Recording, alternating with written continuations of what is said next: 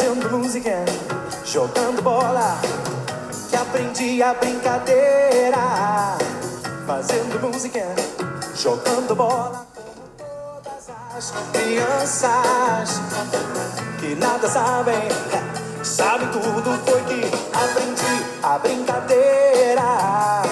Fazendo música e o quê?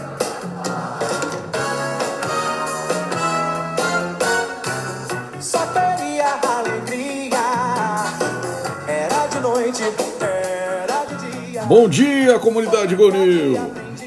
Boa semana a todo mundo! Primeiro de março,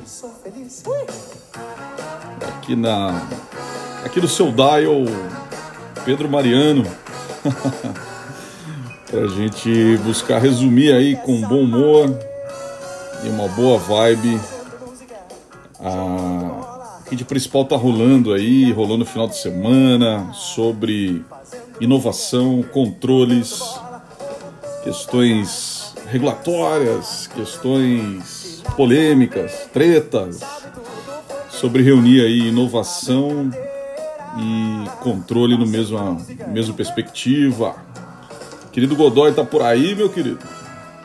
Bom dia, Anderson. Boa semana. Boa Bom semana. março aí pra todo mundo, né?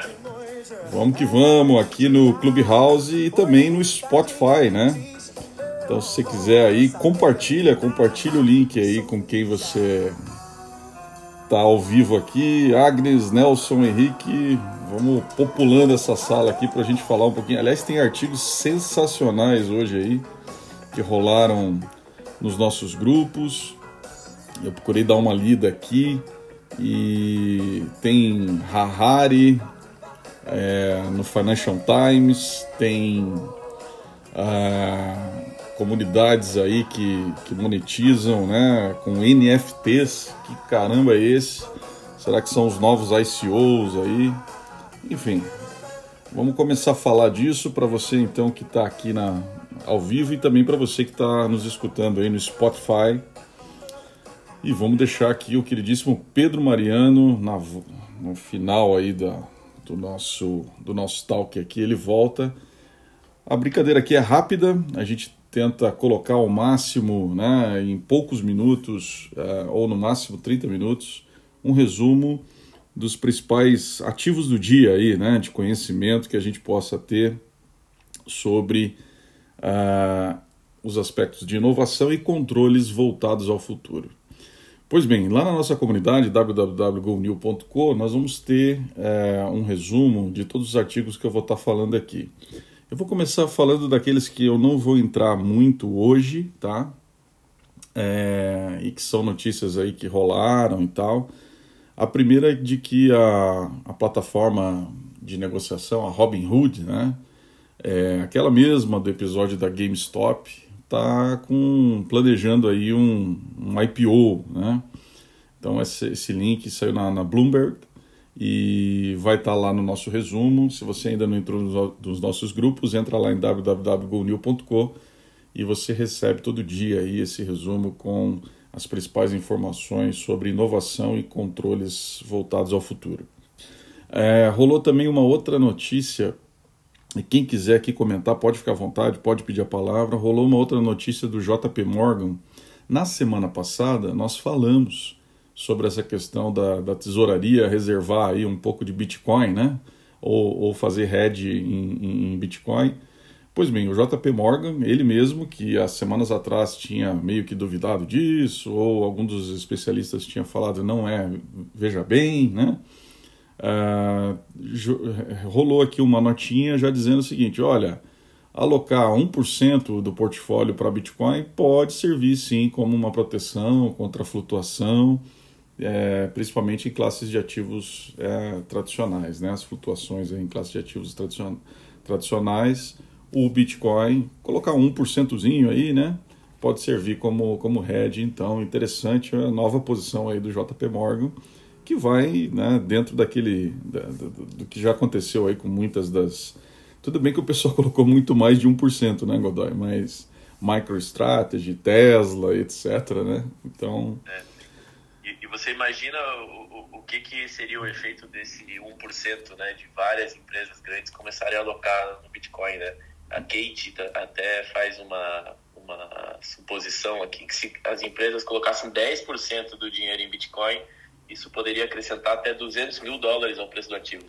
Ou seja, um incremento aí de 400%. Então, vamos ver agora com a, esse posicionamento institucional um pouco diferente nas próximas semanas, nos próximos meses, qual que vai ser o efeito no ativo efetivamente, né?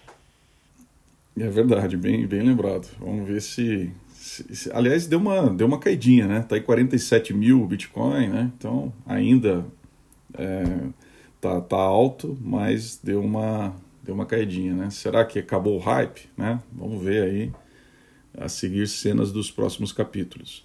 Vamos esperar o que o Elon Musk twitta essa semana, né? é isso aí. Antes da gente entrar mais a fundo aqui no, no artigo do Harari e também no, no artigo de criptos colecionáveis e também é, tem dois artigos, tem um saiu no Money Times e outro é, que saiu, esqueci aqui aonde, na CNBC, é, que, te, que são muito relacionados. É, a gente vai falar dos dois aqui, porque tem a ver com NFTs e tal. Eu dei uma estudada nisso no final de semana. Uh, agora, antes disso, a gente tem aqui algumas outras notinhas. Né? Saiu um, uma, uma reportagem uh, na Forbes sobre a presença de membros independentes nos conselhos das empresas brasileiras, empresas de capital aberto, né, na Bolsa. Uh, saiu uma notinha na Forbes de que a participação de membros independentes né, aumentou para 60% né, na composição ali é, das, das, dos conselhos das empresas listadas. Né? Quem fez esse levantamento é Corn Ferry, é, que conduziu lá em 2014 o primeiro estudo de conselho de administração, né? aonde lá em 2014, há seis anos atrás, é, esse número era de 39%. Então subiu, subiu para 60%, né? E o, essa notinha dá conta, então, a conclusão do, do, da Corne é de que há, está havendo, então, um aprimoramento das questões de governança corporativa, né? É, em função de você ter mais membros independentes aí. Nós lá no, no C2I, né, no Programa de Certificação para Conselheiros de Inovação, estabelecemos acordos né, com os principais fundos de investimento brasileiro de startups justamente para criar aí um novo mercado de independentes para empresas digitais, né? Eu acho que esse é um, é um trabalho ali que a gente vem fazendo de formiguinha, mas já estamos indo aí para a quinta e sexta turma, aliás, né?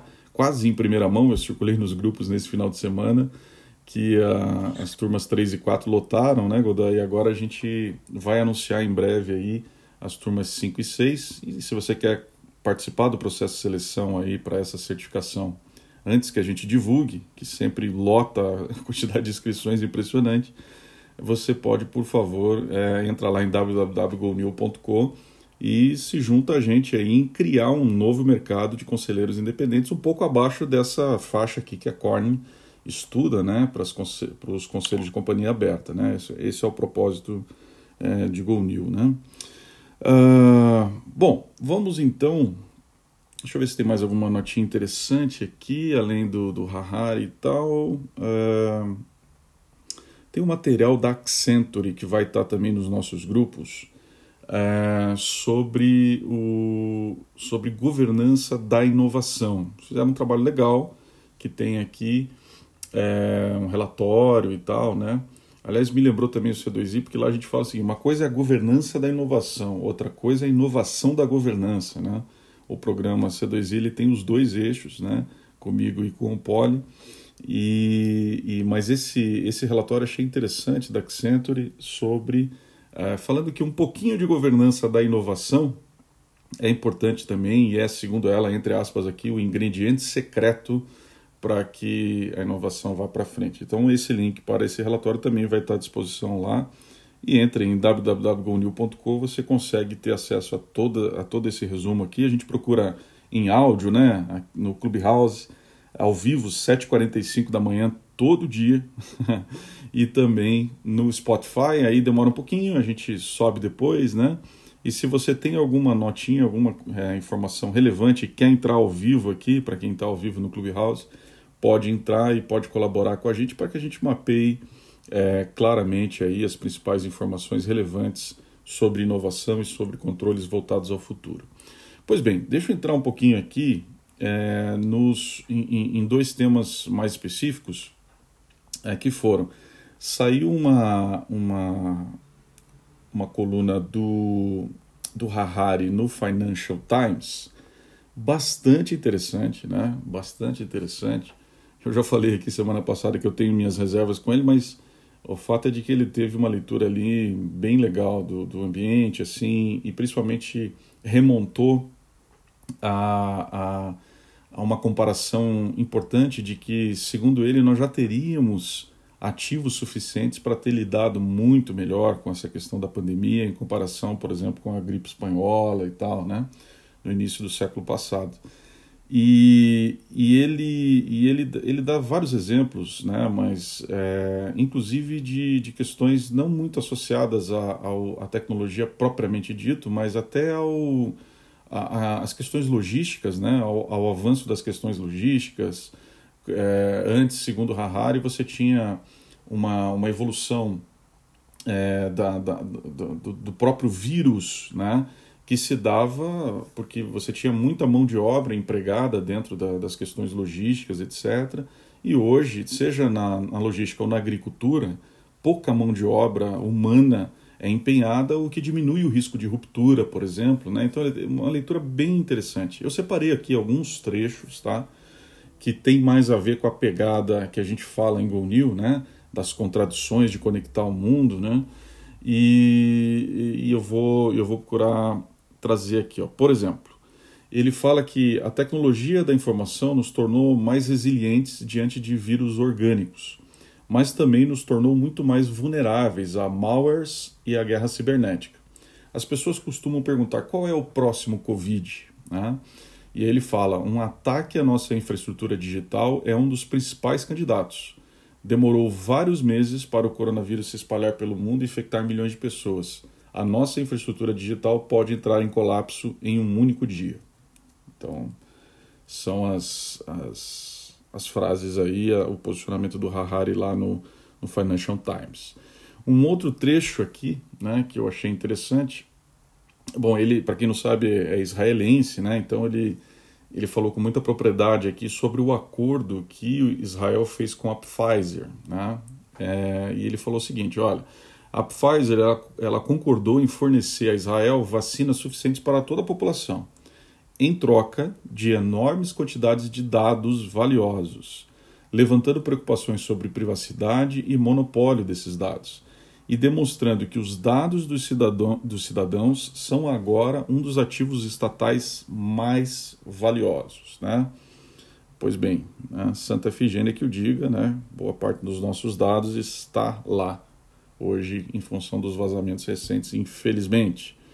A gente até noticiou aqui na semana passada é, a questão da, da prorrogação das multas do LGPD e tal, né? Então até um pouquinho crítico aqui porque em vez da gente responder a essa equação dos vazamentos que houveram recentes, né, com um pouquinho mais de, é, de, é, de organização ou de diligência, digamos assim, o Estado brasileiro é, foi na, na, linha contrária. Né? O Congresso falou, não, vamos postar aqui, vamos colocar aqui uma, um projeto de lei para adiar. Né?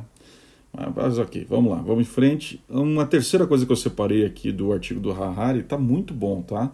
Eu achei legal, né? É, nunca permita que muitos dados sejam concentrados em um só lugar. Não durante é, a epidemia e, não, e também não quando ela acabar, né? Então ele fala aqui muito da questão da, da, da vigilância, né? E, da, e, e de um certo novo patamar que a vigilância dos dados é, é, é, foi, foi posta, já que a, a pandemia nos, nos requisitou muito né, desse, desse tipo de, de dados das pessoas, como é que tá e tal. Então ele, ele entende o seguinte, fomos alçados a um novo patamar de controle dos dados, mas nós não deveríamos ter isso muito concentrado não, segundo Harari, né? E ele continua aqui: o monopólio de dados é uma receita para a ditadura. Portanto, se coletarmos dados biométricos sobre as pessoas para impedir a pandemia, isso deve ser feito por uma autoridade de saúde independente e não é, pela polícia, por exemplo, né? E os dados resultantes devem ser mantidos separados de outros silos de dados de ministérios governamentais e grandes corporações. Claro, isso criará redundâncias e ineficiências, diz ele, né? Mas nesse caso, a ineficiência é um recurso e não um bug. Você quer evitar o surgimento de uma ditadura digital? Pergunta. Né? Mantenha as coisas pelo menos um pouco ineficientes. Achei interessante essa visão, né? É, que de uma certa forma é, prega aí um pouco de cuidado com esse novo patamar que nós chegamos da, é, da vigilância né, em relação aos dados e tal. Eu acho que a pandemia nos ofereceu isso. Pois bem, esse foi o artigo do Harari, que está à disposição lá nos nossos resumos. Eu aconselho dar uma olhadinha, eu acho que é bem interessante para quem ainda não viu. Entra lá, você ainda não faz parte da nossa comunidade, entra em www.google.com, tem um linkzinho para o WhatsApp, você acessa lá e pede, pô, deixa eu participar desse grupo maluco aí, que aquele tal de Anderson God está falando, né, todo dia, 7h45 da manhã, ou no Spotify a gente também é, grava aqui. Por fim, para a gente terminar aqui rapidinho, né, e buscamos ser muito concisos aqui para que você tenha realmente um, um, um, resumo geral assim do que é relevante sobre inovação e sobre controles voltados ao futuro. A gente teve dois artigos, né, dois artigos aqui que estão relacionados. Uh, um uh, fala sobre as criptomoedas colecionáveis, né, as NFTs, tá? é, apontando isso aí como a nova onda do mundo, né? Eu falei aqui no começo do nosso papo, será que é o novo hype de ICO aí com outro nome, né? Vamos falar um pouquinho disso. E tem um outro artigo também que fala sobre o capital gerado por usuários, né? É, do Money Times, né? Então, achei interessante é, que os artigos são em veículos diferentes. Um saiu na CNBC e o outro saiu no Money Times mas eles convergem para o mesmo tema, né? Um da a, na CNBC saiu sobre as cripto as cripto colecionáveis, dando os exemplos até a própria NBA, né? O que, que é isso, né? É uma, uma CryptoPunk aí, né? Que o pessoal tem dito, né? Então, é, ela, ela é como se nós estivéssemos migrando né, para um, um novo modelo, aonde é, por exemplo, no caso da NBA, você tem usuários né, que têm ali como ativo uma jogada ou um momento de um jogo da NBA que ele pode exibir, aquilo é dele, né, ele é exclusivo dele e por isso se torna um ativo. Ele pode usar esse, esse jogo ou a, a jogada, a maneira como foi feita, até subindo, por exemplo, o upload em jogos, né, contra outros jogadores e tal. Então, olha que interessante, né? Uma conexão aí da. Isso ainda não está disponível para fazer isso em jogos competitivos. Há uma promessa de que em breve isso poderá ser feito, né? Diz aqui o artigo. E a, é, é considerado como se fosse assim a arte, né? Um ativo de arte em cripto, né? Surgiu aí como um, um, um, ativo pertencente a alguém que pode ser mostrado ou utilizado em outras plataformas, né? E isso é exclusivo, único, né? Tem esse caráter que o próprio blockchain também permite que seja é, é algo único e que exista essa transferência digital desse ativo eventualmente, né? Pois bem, é, é, se você pegar, não é exatamente novo, né? Quem lembra dos gatinhos lá em 2017, né? Tinha as os CryptoKitties, né? Eu lembro até de uma aula do Kepler lá atrás do Cubo, né, no Master em Governança e Nova Economia, que ele falava sobre os gatinhos e tal. Pois bem, é, essa, essa, essa vibe aqui continua e tem um certo hype recentemente, né? Então, o, o, o, os dois artigos vão estar à disposição aí, acho que vale dar uma olhadinha. O que eu achei interessante é, do artigo do. É, do Money Times é que ele fala do surgimento dos tokens sociais, né? E ele fala da, da questão dos criadores né, estarem sendo uma espécie de web 3.0, que de uma certa forma a gente também já fala sobre isso em nossos programas. É, o Calado sempre traz essa, essa provocação lá no Master e tal. Mas o que ele está dizendo é o seguinte: hoje, as regras de monetização, por exemplo, da, do que ele chama aqui de Web 2.0, com YouTube, é, com é, as ferramentas existentes, né, as plataformas existentes, o algoritmo né, que, você, que você monetiza isso uh, e, a monetiza e as regras de monetização disso pertencem à plataforma, né, ao YouTube. Então, a Bel Prazer, ele eventualmente pode mudar esse jogo, né? Então, é, isso funciona para várias das plataformas atuais, o TikTok também, né? o SoundCloud, é, o Insta, etc. e tal, né? E uh, o artigo então vai além das NFTs, ele fala também dos NFTs como um dos exemplos né, de, de, dessa web 3.0, de, da economia baseada em criadores. Né? Aliás, ele fala expressamente no seguinte, né? É, o, o, a migração do conteúdo gerado por usuários para o capital gerado por usuários. Né? Essa frase, literalmente, eu achei legal. E além de ele, dele, dele falar sobre NFTs, como eu comentei, ele vai para o que ele chama de social money, né? Então uh, achei legal esse conceito aqui. O artigo é bem, ele é bem, ele não é muito muito extenso, mas ele é, ele é, ele é, hum, tem uma extensão média aí e passa por esses aspectos todos, é, culminando então no que ele está entendendo o seguinte: olha, você pega é, é, as redes sociais, né, que se tornaram a tecnologia que permite a produção em massa de conteúdo gerado por usuários, isso nas últimas décadas, é, segundo o artigo, existem fortes sinais de que o dinheiro social, né, esse, esse termo ali empregado, será a tecnologia que permitirá a proliferação, a pluri, oh, hoje está difícil, a proliferação do capital gerado por usuários pela internet nas próximas décadas, né? Então é esse que ele cunha aqui, ele cunha o termo dinheiro social. Chegamos ao termo dinheiro social direcionado para usuários, pois sentimos que seu propósito final é atuar como uma unidade de valor e um meio de troca para o capital coletivo. Achei bem interessante e acho que vale, né? É, e, em alguns é, outros artigos eu já vi o pessoal se referir a isso como o token pessoal ou o token social, etc. O tema não é exatamente novo, mas eu achei legal a narrativa construída aqui no artigo, que circulou inclusive nos nossos grupos de Go New, e a gente vai estar tá refletindo aqui, circulou em alguns dos grupos, a gente vai estar tá refletindo agora para todo mundo.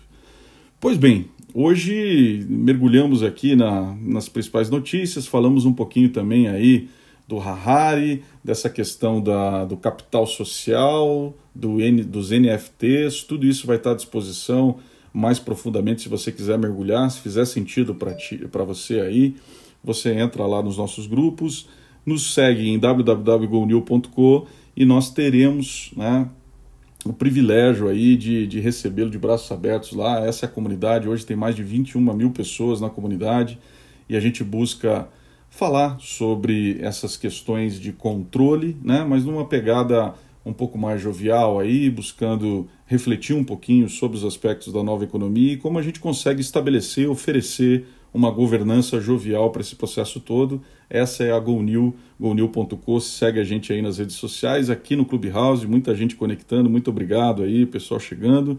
E também no Spotify, todo dia, 7h45, a gente passa esse recadinho aí. Mais algum lembrete, por favor, meu queridíssimo Godoy?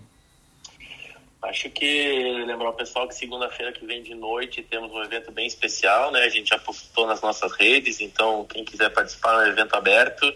É... Então pode acessar lá e se inscrever. Vai ser dia 8 do 3, a partir das 7 horas. Legal. acho que é isso aí, Anderson. E começamos bem a semana, assuntos bem interessantes. Acho que Mari quer falar alguma coisa? Eu queria fazer um jabazinho, se puder. Manda ver, querida Mari. Hoje, 18h30, nossa sala aqui no Clubhouse da WCD, WCD Board Talks. A gente vai falar sobre economia prateada, 60 minutos aí para falar do Plus 50, é, porque isso é um assunto importante para as empresas, para os conselheiros e além de pessoas aí várias incríveis, mas a participação especial da Trau de Guida, que é a fundadora da Lelis Blanc, né? Que vendeu aí para Artésia, depois fez o IPO, enfim, uma mulher incrível.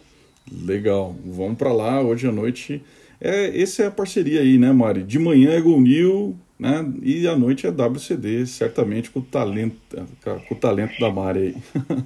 E Anderson, já fica o convite aí, né? Que a última agenda não deu certo, mas já estou bolando aí a sua participação especial Opa. no tema de governança em startups e scale-ups. Vamos, vamos lá, vai ser um privilégio. Então vamos lá, bom dia para todo mundo e fazendo música, jogando bola é que a gente aprende a brincadeira, conforme diz Pedro Mariano aqui, filho da Elis Regina, baterista e cantor aí. Adoro esse cara. Uma boa semana para todo mundo. Um grande abraço. Até mais. Música, jogando bola, que aprendi a brincadeira. Fazendo música, jogando bola como todas as crianças que nada sabem, é, sabe tudo foi que aprendi a brincadeira.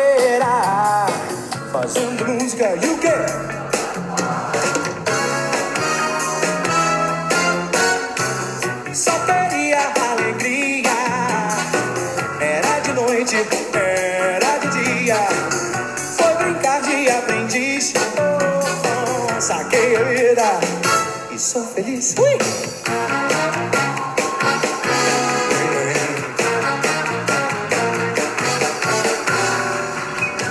Foi vivendo dessa maneira, fazendo música, jogando bola, e aprendi a brincadeira. Fazendo música, jogando